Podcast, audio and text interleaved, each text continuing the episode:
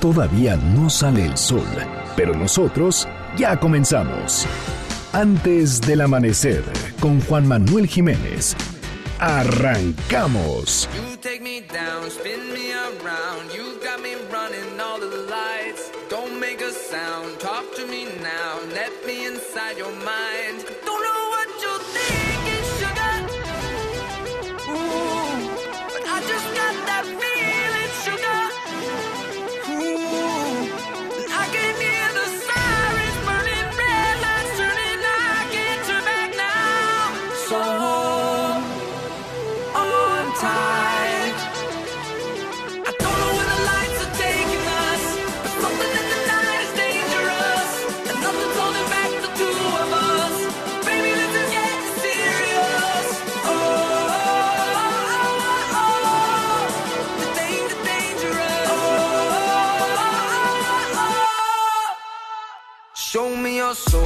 Muy buenos días, me da muchísimo gusto darles la bienvenida a este espacio madrugador de MBC Noticias 102.5. Gracias por acompañarnos antes del amanecer. Mi nombre es Juan Manuel Jiménez y como todos los días, como todas las mañanas, lo invito a que nos acompañe, a que nos sintonice hasta las 6 en punto para que desde muy temprano se informe de las noticias más relevantes de nuestro país en este espacio, en este programa que hacemos absolutamente todos, por lo cual lo invito a formar parte de la expresión en línea y nos deje saber lo que opina de lo que le presentamos a lo largo de estos 60 minutos de información.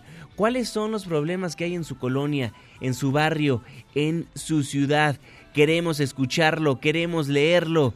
Twitter arroba Juanma Pregunta, Facebook Juan Manuel Jiménez, nuestro WhatsApp 55 16 34 53 95. It's dangerous, so dangerous. I wanna do it again. Come on, baby. It's El día de hoy, a lo largo de este espacio, estaremos escuchando a David Guetta en estos momentos, su canción Dangerous.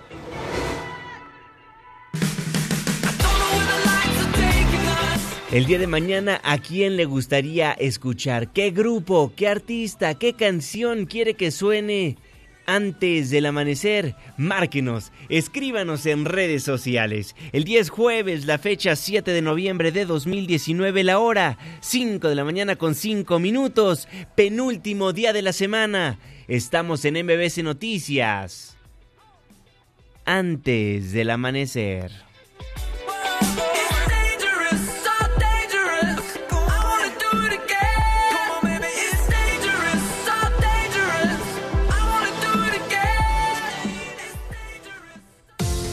¿De quién es el santo?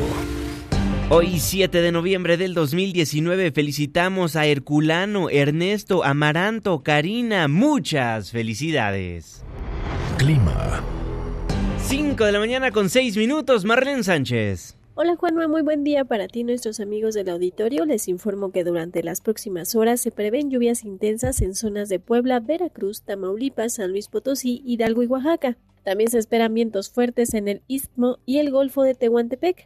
Estas condiciones serán provocadas por la onda tropical número 50. Para la capital del país hay pronóstico de cielo parcialmente nublado la mayor parte del día, con probabilidad de lluvias dispersas acompañadas de descargas eléctricas. Tendremos una temperatura máxima de 26 grados Celsius y una mínima de 13. Este fue el reporte del clima antes del amanecer. Muchísimas gracias Marlene Sánchez y gracias a usted también por sintonizarnos antes del amanecer a través de la señal que sale de MBC Noticias 102.5. Saludo con gusto a todas las personas que nos ven y nos escuchan a través de nuestra página de internet mbcnoticias.com y por supuesto que le mandamos un caluroso abrazo a las personas que nos honran con su presencia a través de las distintas aplicaciones que hay en los teléfonos inteligentes. El reloj ya está marcando las 5 de la mañana con 7 minutos. Le voy a informar.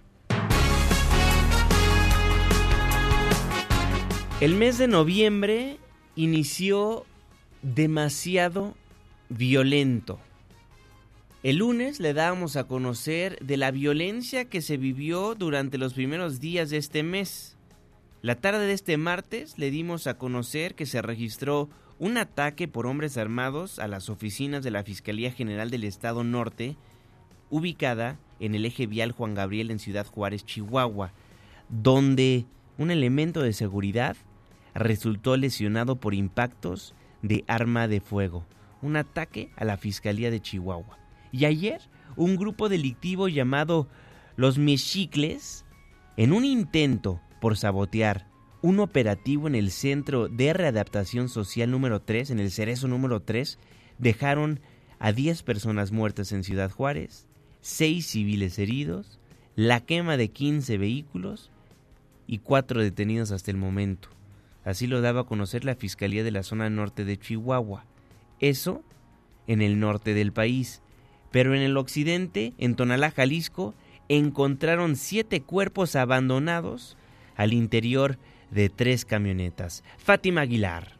Buenos días, Juanma. Saludos para ti y para quienes nos escuchan. Pues informarles que el día de ayer Jalisco estuvo enmarcado en una serie de eventos violentos, entre ellos nueve homicidios, donde siete de las víctimas fueron localizadas en Tonalá, al interior de tres camionetas. El hallazgo ocurrió a las 7:30 de la mañana por parte de la Policía Municipal al atender un reporte de un vehículo sospechoso. Más tarde, la Fiscalía Estatal confirmó que se abrió una carpeta de investigación por esos hechos. En una camioneta color negra se encontraron tres masculinos, mientras que en otras dos se ubicaron dos hombres más sin vida en cada una, en las cuales también se aprecian casquillos de arma de fuego.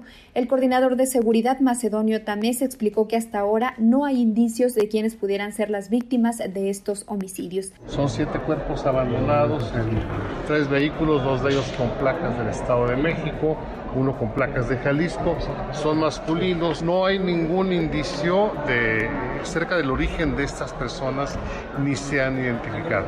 Lo digo categóricamente, a cinco horas de haberse descubierto estos siete cuerpos humanos, no hay ningún indicio de quiénes sean ni de cuándo hayan sido privados de su vida. El otro hecho ocurrió también por la mañana, pero en el municipio de Tlaquepaque, donde elementos de la Guardia Nacional ubicaron una finca con ocho personas privadas de la libertad, algunas de nacionalidad colombiana y venezolana. La localización de este sitio se hizo luego de que se dio un enfrentamiento y una persecución entre la Guardia Nacional y civiles armados. En total hubo 15 detenidos por este hecho.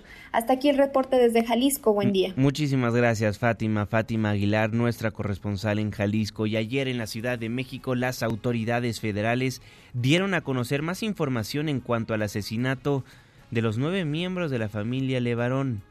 El secretario de Seguridad y Protección Ciudadana, Alfonso Durazo, informó que la Fiscalía de Sonora ya abrió una carpeta de investigación sobre el ataque.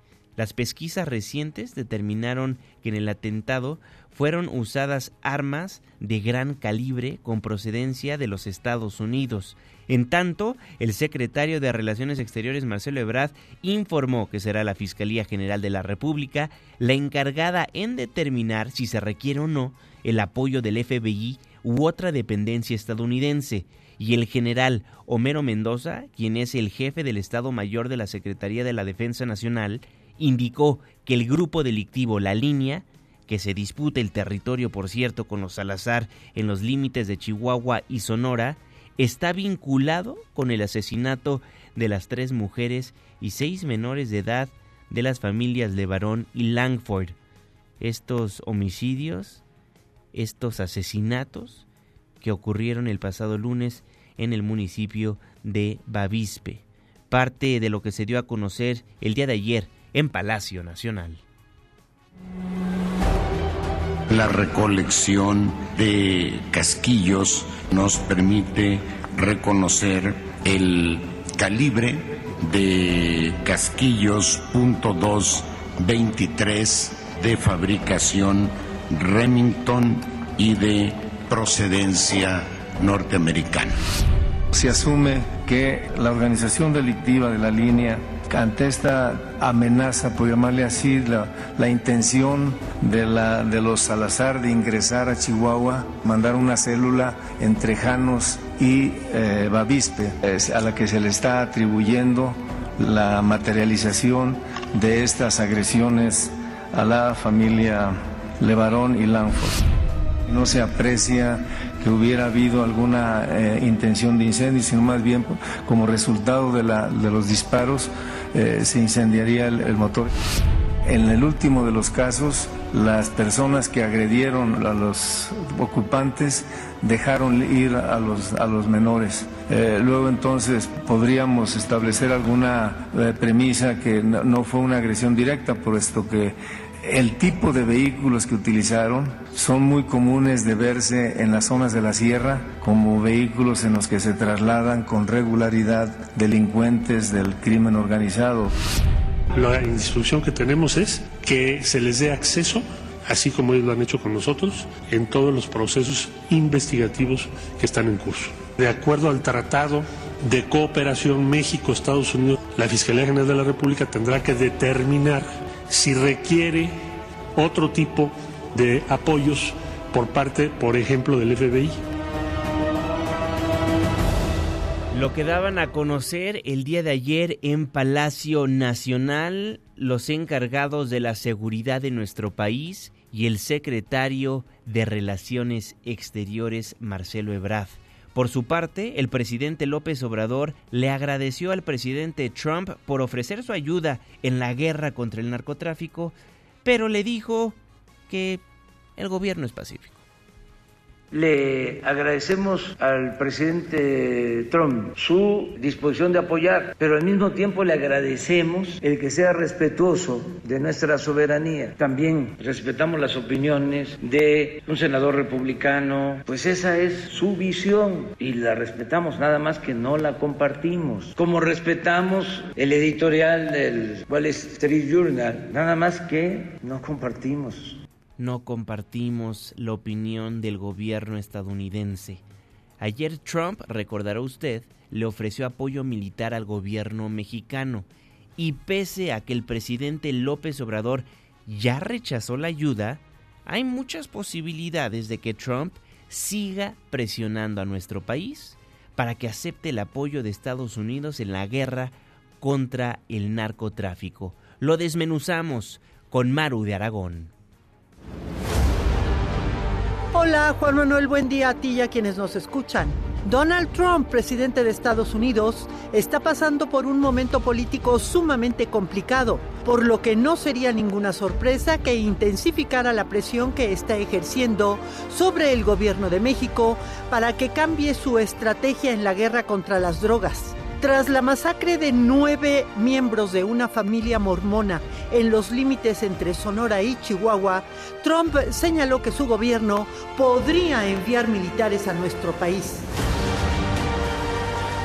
El diario británico The Independent señala que no es la primera vez que Trump recurre a las amenazas contra México para lograr sus fines políticos. Put the cartels out of business.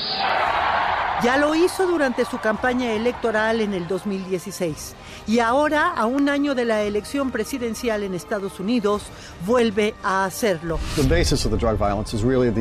El analista Christopher Sabatini declaró a este diario británico que aunque los dos países son ahora aliados, la guerra entre México y Estados Unidos y la ocupación de Veracruz durante la presidencia de Woodrow Wilson siguen ocupando un lugar central en la conciencia nacional de México. Señala que los tweets de Trump demuestran una falta total de conocimiento, una ignorancia absoluta de la historia de Estados Unidos y México. Hasta ahora habíamos visto su retórica racista sobre los inmigrantes, pero ha llegado a otro nivel.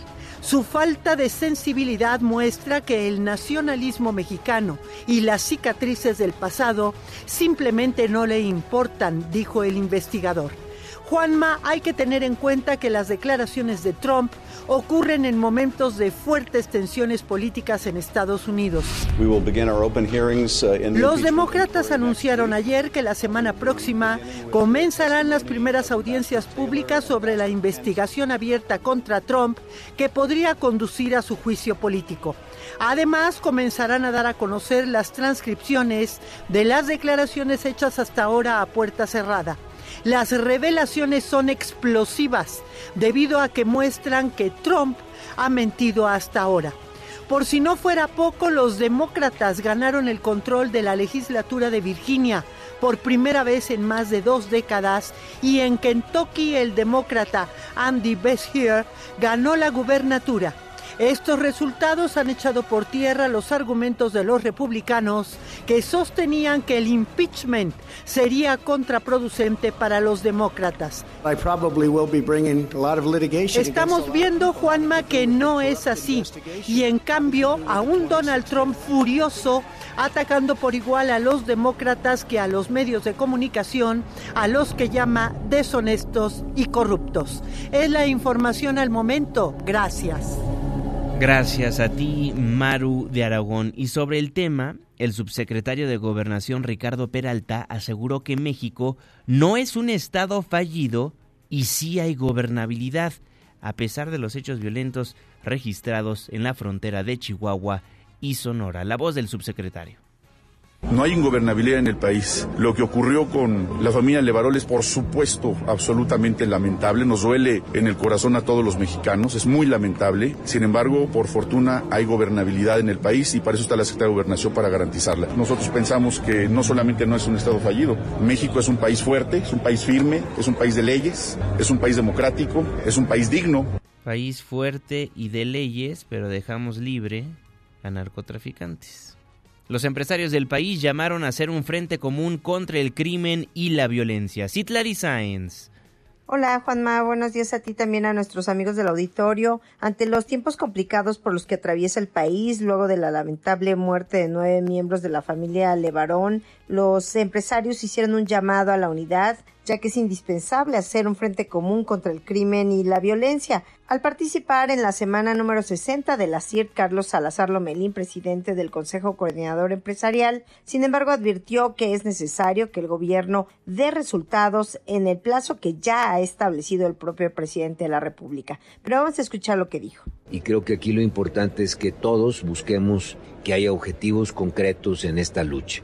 No podemos seguir amaneciéndonos y de repente viendo una situación de barbarie, no tengo otro adjetivo más que ese, de lo que pasó en Chihuahua el día de ayer. Es una cosa increíble que mujeres solas, con niños pequeños, inclusive bebés dentro de eso, sean atacadas de una manera tan artera.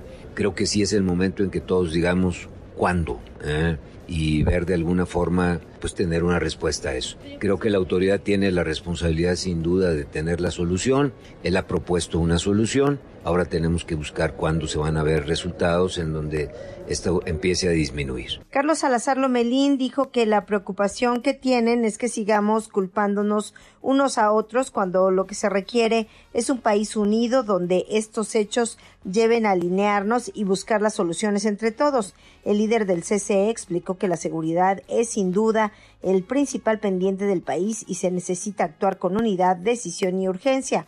Por su parte, el presidente de la CONCAMIN, Francisco Cervantes, también asistió a la Semana de la CIRT, reconoció que la inseguridad es uno de los retos más grandes que enfrenta el gobierno de la República. Yo creo que ahí estamos en una, línea de que debemos de unirnos todos, eh, dejar, dejar de lado cualquier diferencia, cualquier situación que nos quiera dividir para para que no aprovechen esa brecha la delincuencia y se estén subiendo los niveles de a cómo se están subiendo, ¿no? Tenemos que unirnos y, todos ser un frente todo, sociedad, gobierno, los tres niveles de gobierno principalmente, ¿eh? tienen que trabajar unidos para, para esto, ¿eh? porque sí es muy, muy delicado. Juanma, es mi reporte, buenos días. Buenos días, Itlali Sainz. Dejamos este lado del mundo y nos vamos a Jordania, donde tres mexicanos fueron agredidos con un cuchillo por parte de un palestino. Hatsiri Magallanes.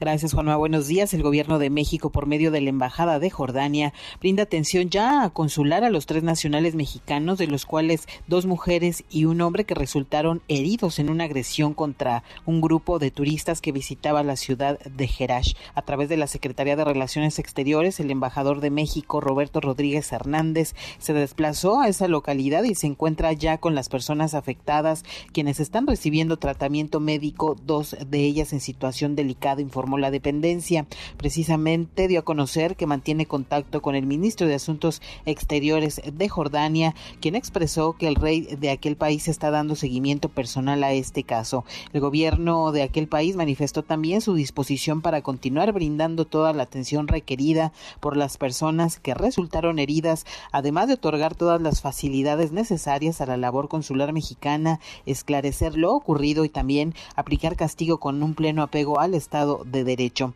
Por su parte, la Cancillería, a nombre del gobierno mexicano, agradeció el respaldo brindado por el gobierno de Jordania y también subrayó la importancia de la investigación en curso y del apoyo permanente a los connacionales que resultaron afectados, mientras que el presunto agresor fue detenido por autoridades de seguridad jordanas y se desconocen hasta el momento las razones del ataque. La información que tenemos. Buenos días. Muy buenos días, Hatsiri Magallanes. Y en otros temas, al concluir la reunión entre el presidente Andrés Manuel López Obrador con su gabinete legal y ampliado, Santiago Nieto, el titular de la Unidad de Inteligencia Financiera de la Secretaría de Hacienda, confirmó que se investigan posibles actos de corrupción durante la gestión de Gerardo Ruiz Esparza en la Secretaría de Comunicaciones y Transportes. Nieto también señaló que se revisan con la Secretaría de Turismo posibles desvíos de recursos del Consejo Mexicano de Promoción Turística en el pasado gobierno.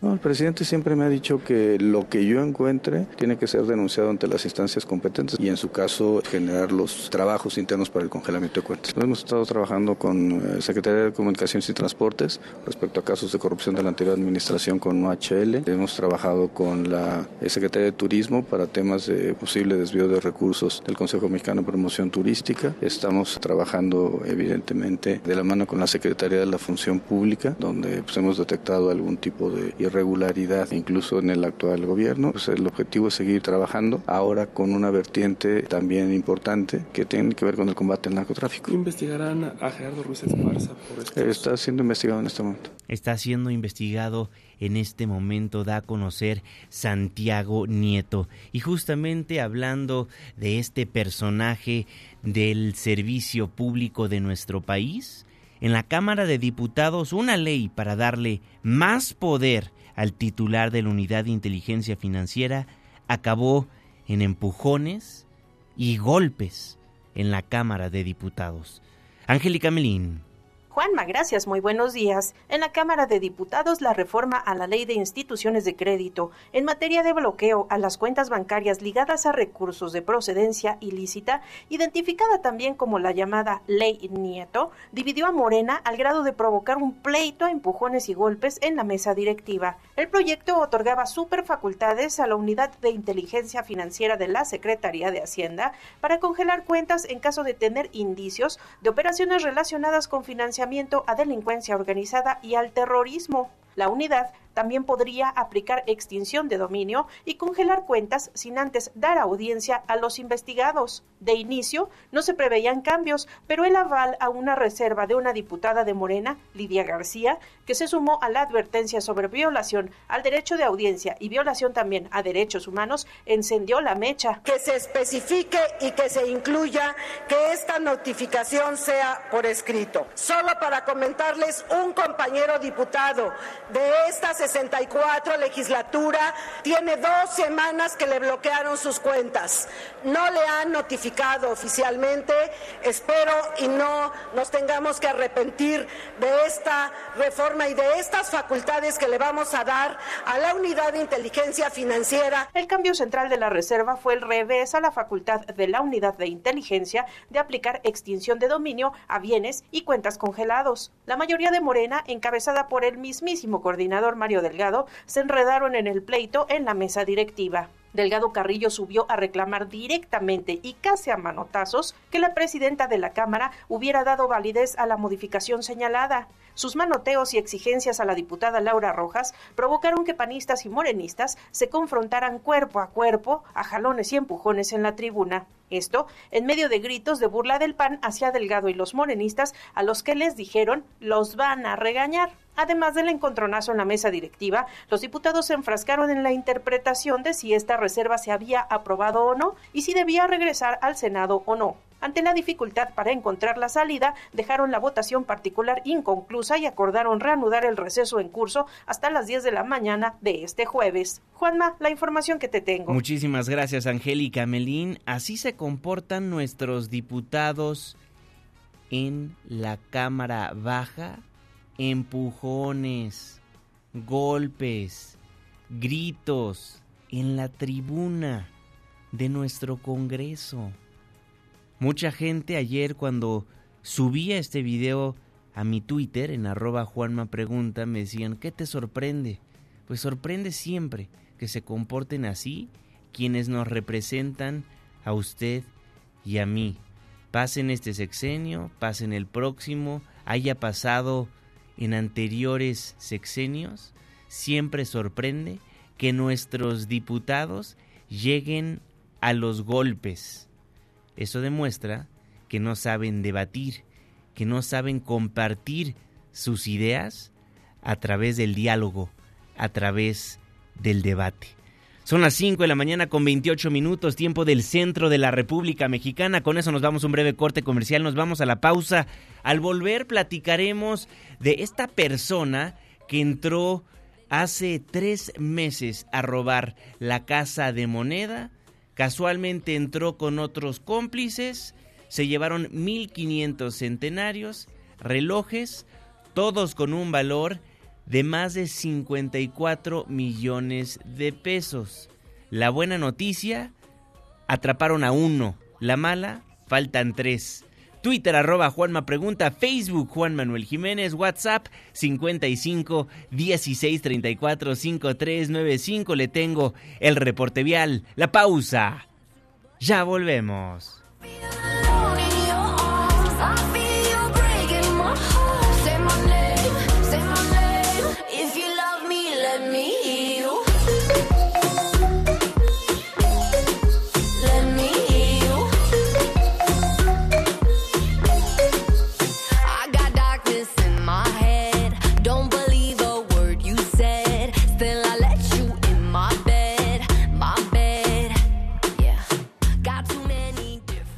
Antes del amanecer, con Juan Manuel Jiménez. Con Juan Manuel Jiménez. Continuamos.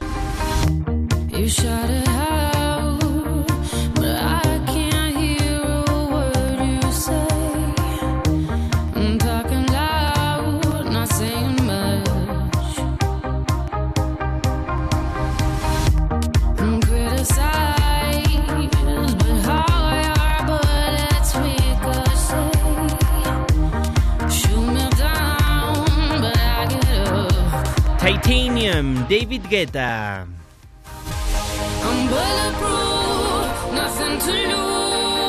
Far away, far away. Ricochet,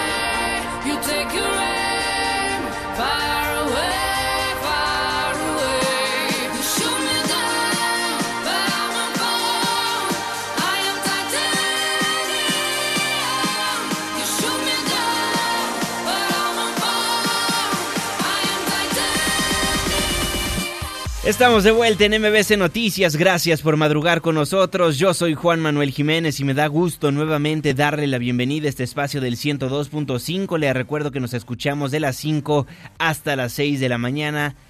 Gracias por formar parte de la expresión en línea, Twitter arroba Juanma Pregunta, Facebook Juan Manuel Jiménez, WhatsApp 55 16 34 53 95, teléfonos en cabina 5166 1025.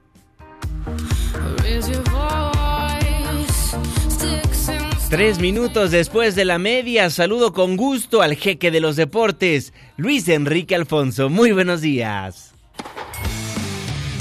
Deportes con Luis Enrique Alfonso.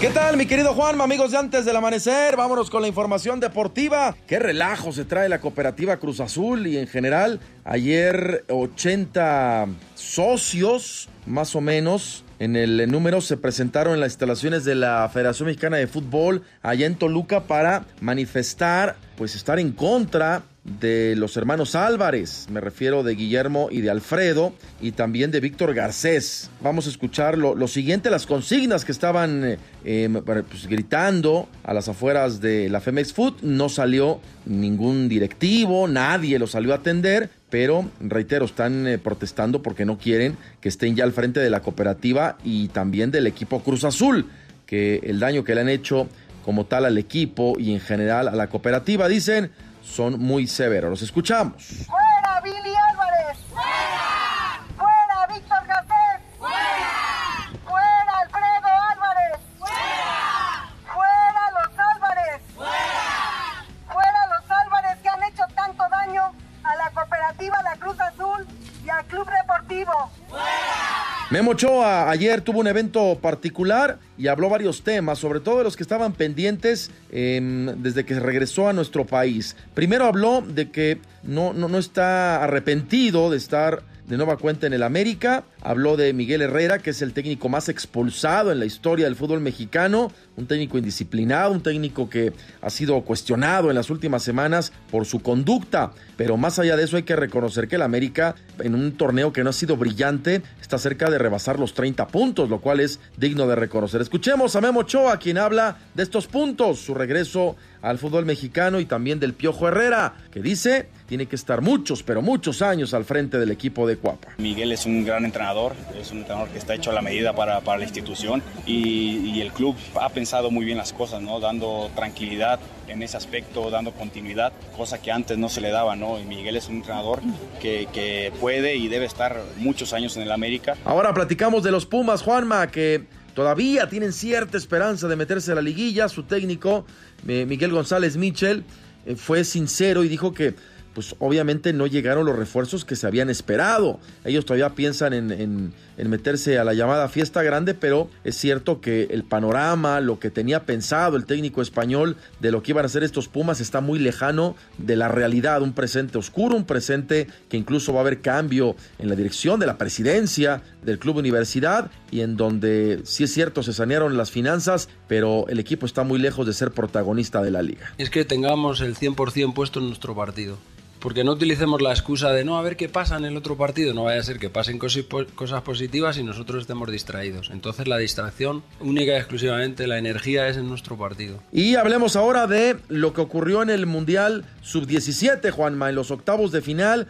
Qué gran sorpresa la que dio México. Y digo sorpresa porque calificaron de panzazo, de lástima, arrastrándose a la siguiente fase y vencieron a Japón, que venía haciendo bien las cosas, un equipo disciplinado, fiel a la cultura oriental, que saben hacer muy bien la chamba en la cancha y demás, pero pues eh, no, no, no, supieron descifrar lo que había presentado México en el partido del día de ayer y los vencieron con gol de Pisuto y Muñoz. Así que México ahora va a enfrentar a Corea del Sur. En otros resultados, Brasil derrotó 3 por 2 a Chile y Francia 4 por 0 a Australia. Hoy va a jugar Ecuador, Italia y Paraguay contra Argentina. Hay dos partidos, Juanma, que ya están definidos en los cuartos de final, como es el Corea del Sur contra México, que va a ser el 10 de noviembre, y España contra Francia. Holanda espera rival y Brasil también está esperando rival en esta etapa muy madura. Y ojo, eh, que en los cinco últimos mundiales sub-17 México ha calificado mínimo a cuartos de final, lo cual es eh, plausible. Obviamente quisiéramos el campeonato, el conseguido en 2005 y 2011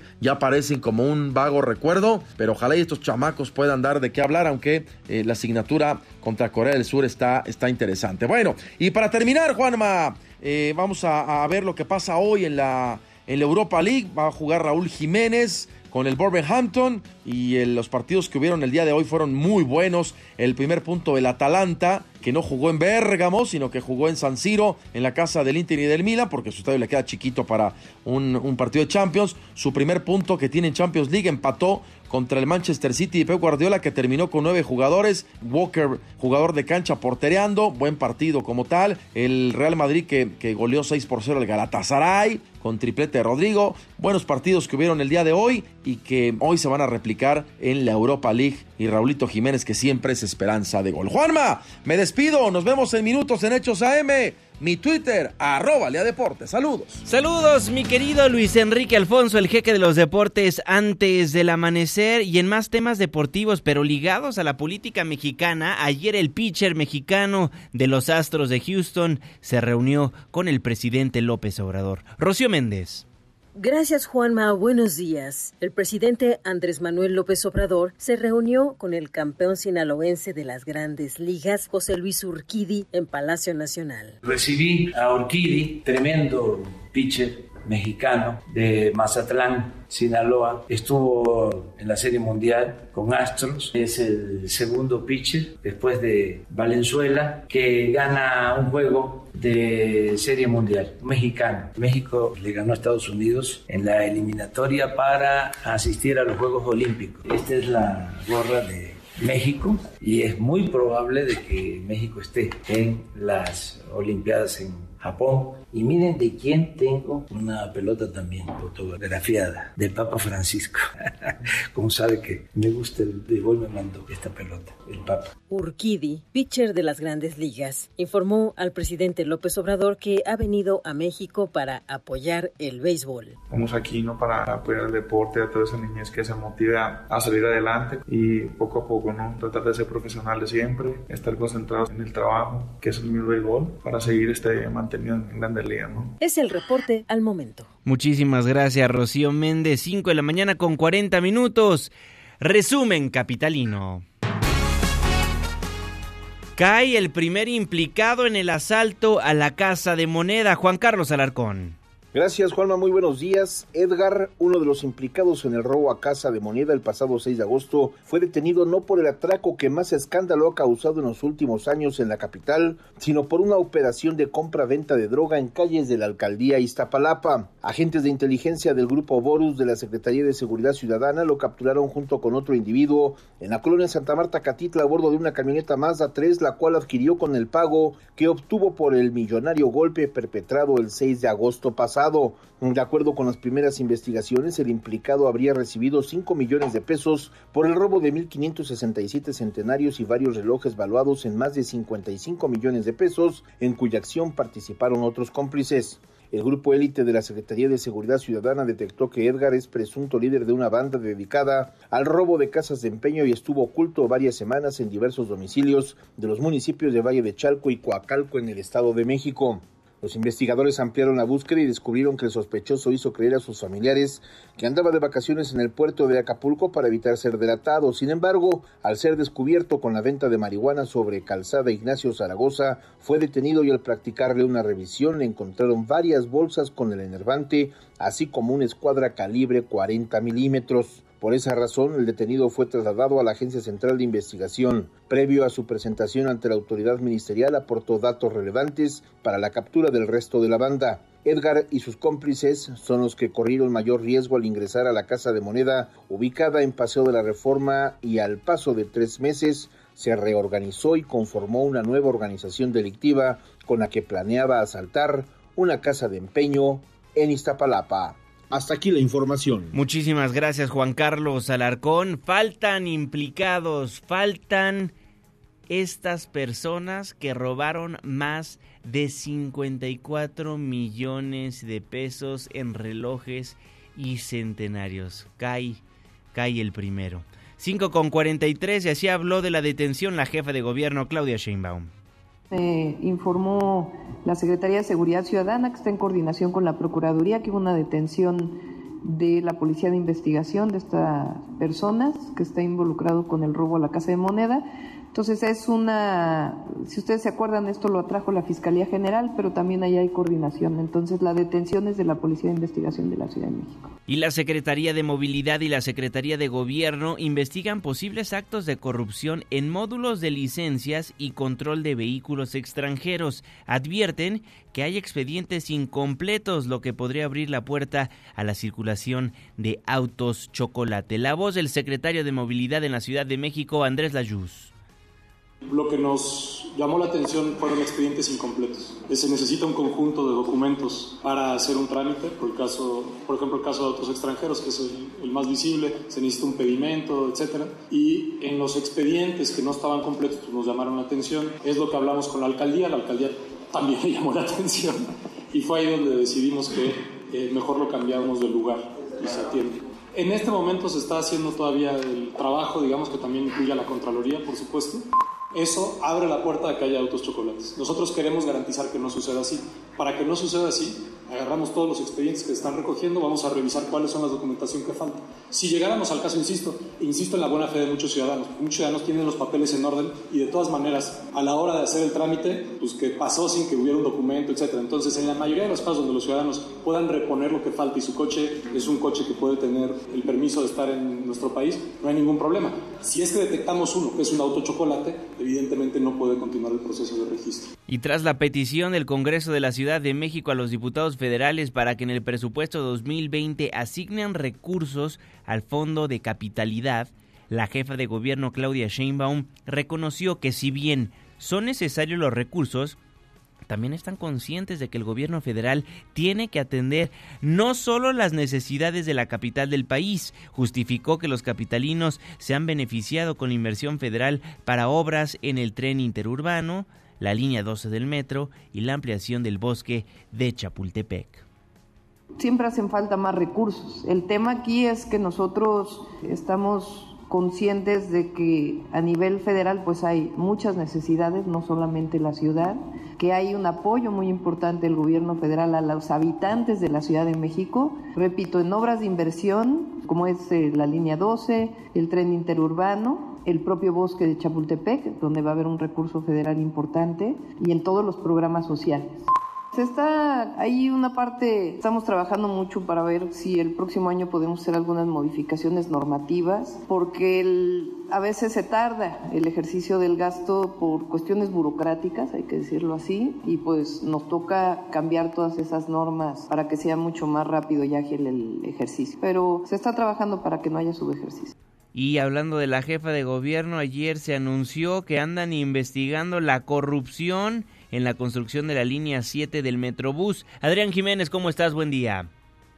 Buen día, Juanma. Un saludo afectuoso para ti y el auditorio. La Procuraduría General de Justicia y la Contraloría Capitalina investigan probables irregularidades en los contratos de publicidad que hizo la pasada administración para la construcción de la línea 7 del Metrobús que corre de Indios Verdes a Campo Marte. Así lo informó la jefa de gobierno Claudia Sheinbaum. La mandataria capitalina detalló que se indaga a servidores públicos de la Secretaría de Movilidad o de la extinta Oficialía Mayor por su responsabilidad en la entrega de un permiso a una filial de la empresa francesa GC Deco para la instalación de publicidad sobre Avenida Reforma. Señaló que como parte de este proceso también se efectuó el retiro de publicidad instalada en el mobiliario urbano de siete estaciones, luego de una resolución del Tribunal de Justicia Administrativa de la Ciudad de México. Escuchemos. Fue una resolución del tribunal y a partir de ahí es que el INVEA es quien hace este retiro de publicidad. Como saben, había ahí dos amparos, pero finalmente hay una resolución. Está el tema del INA, es el tema central, que una buena parte de la infraestructura de la línea 7 se construyó a partir de los permisos de publicidad. Sin embargo, pues por ser reforma no tenía todas las autorizaciones del INA para poder poner publicidad. Sheinbaum Pardo descartó afectaciones al servicio del Metrobús por esta medida, al tiempo que agregó que por el momento se mantendrá el mobiliario urbano sin publicidad. Cabe recordar que el Instituto Nacional de Antropología e Historia inició un proceso legal en contra del gobierno de Miguel Ángel Mancera por negarse a retirar la publicidad del corredor Reforma, el cual causaba un impacto negativo en el patrimonio histórico. Juan Auditorio es la información. Buenos días. Buenos días, Adrián, y buenos días a usted también que nos hace el favor de sintonizarnos antes del amanecer a través del 102.5 de su frecuencia modulada en este 7. 7 de noviembre de 2019. Fíjese que un día como hoy, pero de 1945, México era admitido en la Organización de las Naciones Unidas. Y hoy, hoy es día del ferrocarrilero. Muchísimas gracias por sintonizarnos, pero gracias también por formar parte de este espacio informativo. Gracias por escribirnos a nuestras plataformas digitales. En Twitter ya sabe que me encuentra como arroba Juanma Pregunta, Facebook Juan Manuel Jiménez y nuestro WhatsApp 55 16 34 53 95. Le tenemos el reporte vial, la pausa y ya volvemos. un chamaco gritando Vendo frijoles Es que estás en Apizaco El garrote se rompió Y el tren se cuatrapeó Antes del amanecer, con Juan Manuel Jiménez. Con Juan Manuel Jiménez Continuamos.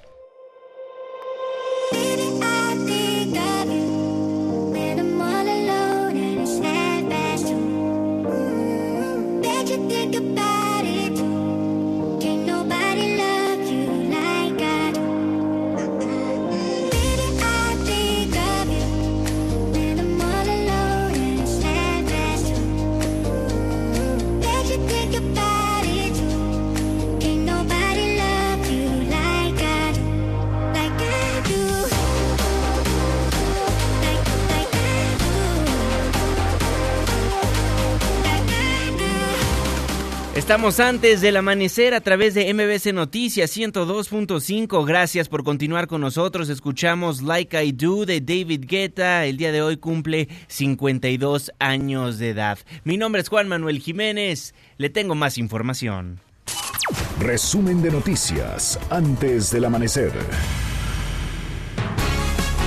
Alerta la UNESCO sobre la nueva violencia contra periodistas de parte de autoridades públicas. Se empieza a ver a la prensa como el nuevo enemigo político. Hatsiri Magallanes. ¿Qué tal, Juanma? Buenos días. Está surgiendo nueva violencia de forma sistemática y que viene de parte de autoridades públicas contra la prensa y que ahora es mucho más pujante y presente que hace cinco años. Así lo advirtió Guillermo Canela, quien es consejero regional de comunicación de la UNESCO. En el marco del conversatorio Nuevos colectivos de periodistas desafiar la violencia aliándose, el representante de la UNESCO afirmó que la prensa puede no tener calidad, pero eso no justifica la violencia contra este sector. ¿Qué hay de nuevo en este escenario? Complejo.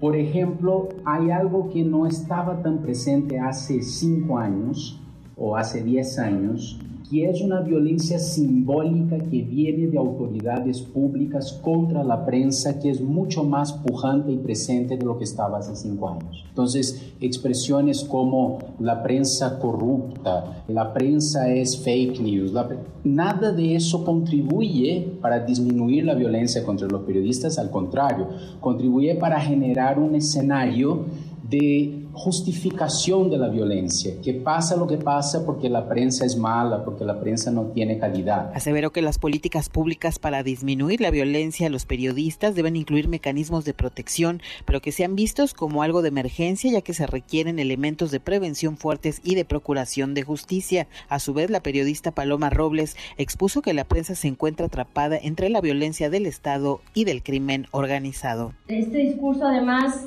se ha acompañado de una intención de agredir a la prensa porque se puede, ¿no? Porque tenemos el micrófono diario para decir lo que pensamos de quienes no hablan bien de nosotros eh, y pasamos de la prensa fifi a configurarnos como una especie de nuevo enemigo político que conllevarán a implicaciones o que ya incluso conlleva implicaciones graves sobre la legitimidad que tenemos como prensa y vemos ahora que las redes sociales se nos lanzan encima ha habido agresiones, amenazas de muerte por preguntar cosas que el presidente no quiere responder. Y bueno, sumado a todo esto, se refirió también a la violencia que enfrenta la prensa a través de redes sociales, que hasta ha habido agresiones y amenazas de muerte por preguntar cosas que el propio presidente no quiere responder. Finalmente, se advierte que de no garantizar el derecho a la libertad de expresión y protección a los periodistas para ejercer precisamente su labor, no se alcanzarán los objetivos de la Agenda 2030 la información que tenemos. Buenos días. Buenos días, Hatsiri. La Misión Internacional para la Libertad de Expresión afirmó que el presidente Andrés Manuel López Obrador pretende disimular como derecho de réplica la estigmatización que hace contra la prensa. La voz de Manuel Colombier. La comunicación social de la Presidencia de la República negó que hubiera casos de censura y que lo que se ve como estigmatización contra periodistas y medios de comunicación es más bien un debate estimulado por las mañaneras del presidente López Obrador. Esa estigmatización de la prensa es, sin embargo, una realidad. Vemos con mucha preocupación que se intente camuflar como derecho a réplica el agravio y descalificación. Consideramos que esta postura del Ejecutivo es irresponsable y peligroso en un país como México, donde al menos 10 periodistas han sido asesinados en lo que va de este año. Así lo daban a conocer. Y a pesar de las protestas de padres de niños con cáncer a las afueras del Senado de la República, Morena y sus aliados avalaron en comisiones la minuta de la Cámara de Diputados que desaparece el Seguro Popular. Óscar Palacios. Gracias Juanma, buenos días. A pesar de las protestas de padres de niños con cáncer a las afueras del Senado, Morena y sus aliados avalaron en comisiones la minuta de la Cámara de Diputados que desaparece el Seguro Popular y crea en su lugar el Instituto Nacional de Salud para el Bienestar. Con el voto en contra de senadores del PAN, las comisiones de Salud y Estudios Legislativos Segunda dieron luz verde al dictamen que busca establecer un sistema público de salud gratuito para personas sin seguridad social. Mientras la reforma era discutida por los senadores, a las afueras de la Cámara Alta un grupo de padres de niños con cáncer realizó una manifestación para exigir que se les escuchara antes de dictaminar el proyecto. La senadora por el PAN, Marta Cecilia Márquez, llamó incluso a frenar la discusión y atender a los padres que se manifestaban a las afueras del Senado. Sin embargo, su propuesta fue rechazada. La senadora por Morena, Margarita Valdés, aseguró que la Cámara Alta no puede estar en el vaivén de las manifestaciones, por lo que se pronunció por continuar con la dictaminación del proyecto. Tampoco podemos estar en el eh, vaivén de las manifestaciones en la calle, están en todo su derecho de hacerlo. Yo entiendo a los padres de familia, entiendo a los pacientes, pero tampoco podemos estar sometidos como Senado a la presión o a la coacción de que vengan a atendernos y si no, paramos. Eso en México ya es una costumbre. Tras la dictaminación de la reforma, el presidente de la Comisión de Salud del Senado, Miguel Ángel Navarro, dejó plantados a los padres de niños con cáncer, quienes acudieron a la sede de la Cámara Alta para exigir que se escucharan sus demandas. A pesar de que habían acordado un encuentro la tarde de ayer con el senador Miguel Ángel Navarro, los padres de familia se encontraron nuevamente con el desprecio del senador por Morena, quien brilló por su ausencia dejando en su lugar al secretario técnico de la Comisión de Salud. Juan es el reporte. Buenos días. Saludo con gusto Omar Enrique Hernández. Omar, ¿cómo está? Un gusto saludarlo. Hola, muy buenos días. Omar, cuéntanos cómo marchó la reunión el día de ayer con los senadores. Mire, el día de ayer teníamos una reunión, más bien, este, pues yo lo digo como una burla lo que hicieron el día de ayer la, la Comisión de Salud, porque realmente este, ellos en la primera reunión que tuvimos esta semana pasada nos habían comentado que íbamos a tener otra reunión con ellos para darle seguimiento a esto de, la nueva ley esta del INSABI, ¿verdad? Que se necesitó de Salud para el Bienestar. Sí. Entonces ya el día de, de ayer acudimos allí a la, a la Cámara del Senado, este, el mismo presidente de la comisión, el doctor Miguel Ángel Navarro, él nos comentó que nos iba a recibir ya en la tarde, cuando estábamos en la manifestación, cuando estábamos ahí bloqueando la avenida. Él nos dijo que no nos preocupáramos, que no se iba a aprobar ninguna, pues que lo iban a, lo iban a suspender y que nos iban a esperar hasta las 4 de la tarde, que estuviéramos, le iban a dar seguimiento ya a lo de la, a la nueva ley de INSABI. Confiamos en su palabra, pero ni aún así con esto, pues ellos se aprobaron, cuando estábamos ahí ya quitando el bloqueo, fue cuando estaban aprobando la, la comisión pues esta ley para que hoy, el día de hoy, lo suban al pleno. Les mintieron una y otra vez y tengo entendido o ayer se había anunciado algunos padres de familia que van a manifestarse el día de hoy. Pues sí, vamos a ver, sí, vamos a ver, cuando ahora sí estamos en esto, vamos a hacer el seguimiento el día de ahora. Ajá. Para ver cómo vamos a, actuar para que realmente pues considere nuevamente esto esta comisión porque realmente ellos desconocen lo que es el seguro popular. Claro. Ayer un senador nos preguntaba, por obvias razones no voy a dar su nombre, pero nos preguntaba qué es el seguro popular, qué es lo que tenemos. No conocen, no, conocen ni la póliza, más bien. Qué bárbaro. Desconocimiento de esto. Pues Omar, si me lo permites, mañana nuevamente te marcamos para darle seguimiento al tema y ver lo que harán el día de hoy y si los senadores deciden informarse y platicar con ustedes personalmente. Omar, muchísimas gracias, buen día. Ok, bueno, buen día. 6 de la tarde, 6 de la mañana en punto tiempo del centro de la República Mexicana. Dejamos el 102.5, nos pasamos al 104.9. En Exa FM le tengo un resumen de noticias cada hora a la hora hasta las 10 de la mañana. Y después nos vemos en la televisión en tu ciudad en tiempo real a través de la pantalla de ADN 40, el canal informativo más visto de México. Hoy la cuarta entrega de nuestra serie Las Fuerzas Especiales de la Sedena. Hoy toca practicar con los tiradores de precisión. Usted y yo los conocemos mejor como los francotiradores. Twitter arroba Juanma Pregunta, Facebook Juan Manuel Jiménez, WhatsApp 55 16 34 5395. A nombre de este gran equipo de trabajo, se despide de ustedes su servidor y amigo Juan Manuel Jiménez. Que pase un excelente jueves. Ya casi sale el sol. Nos escuchamos mañana en punto de las 5, antes del amanecer.